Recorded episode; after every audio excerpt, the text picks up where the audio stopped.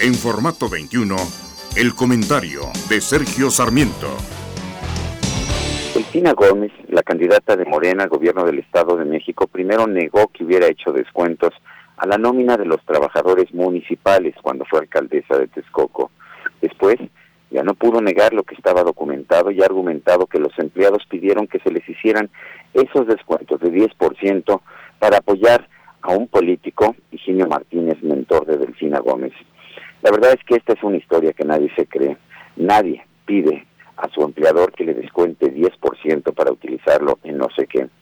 Lo que estamos viendo es parte de un sistema perverso por medio del cual los partidos políticos extorsionan a las personas a las que dan empleo en los gobiernos que conquistan. Si quieres empleo, tienes que repartir dinero con tus jefes. El mejor de los casos para apoyar a un partido político, en otros, para respaldar directamente las finanzas del jefe. Yo soy Sergio Sarmiento y lo invito a reflexionar.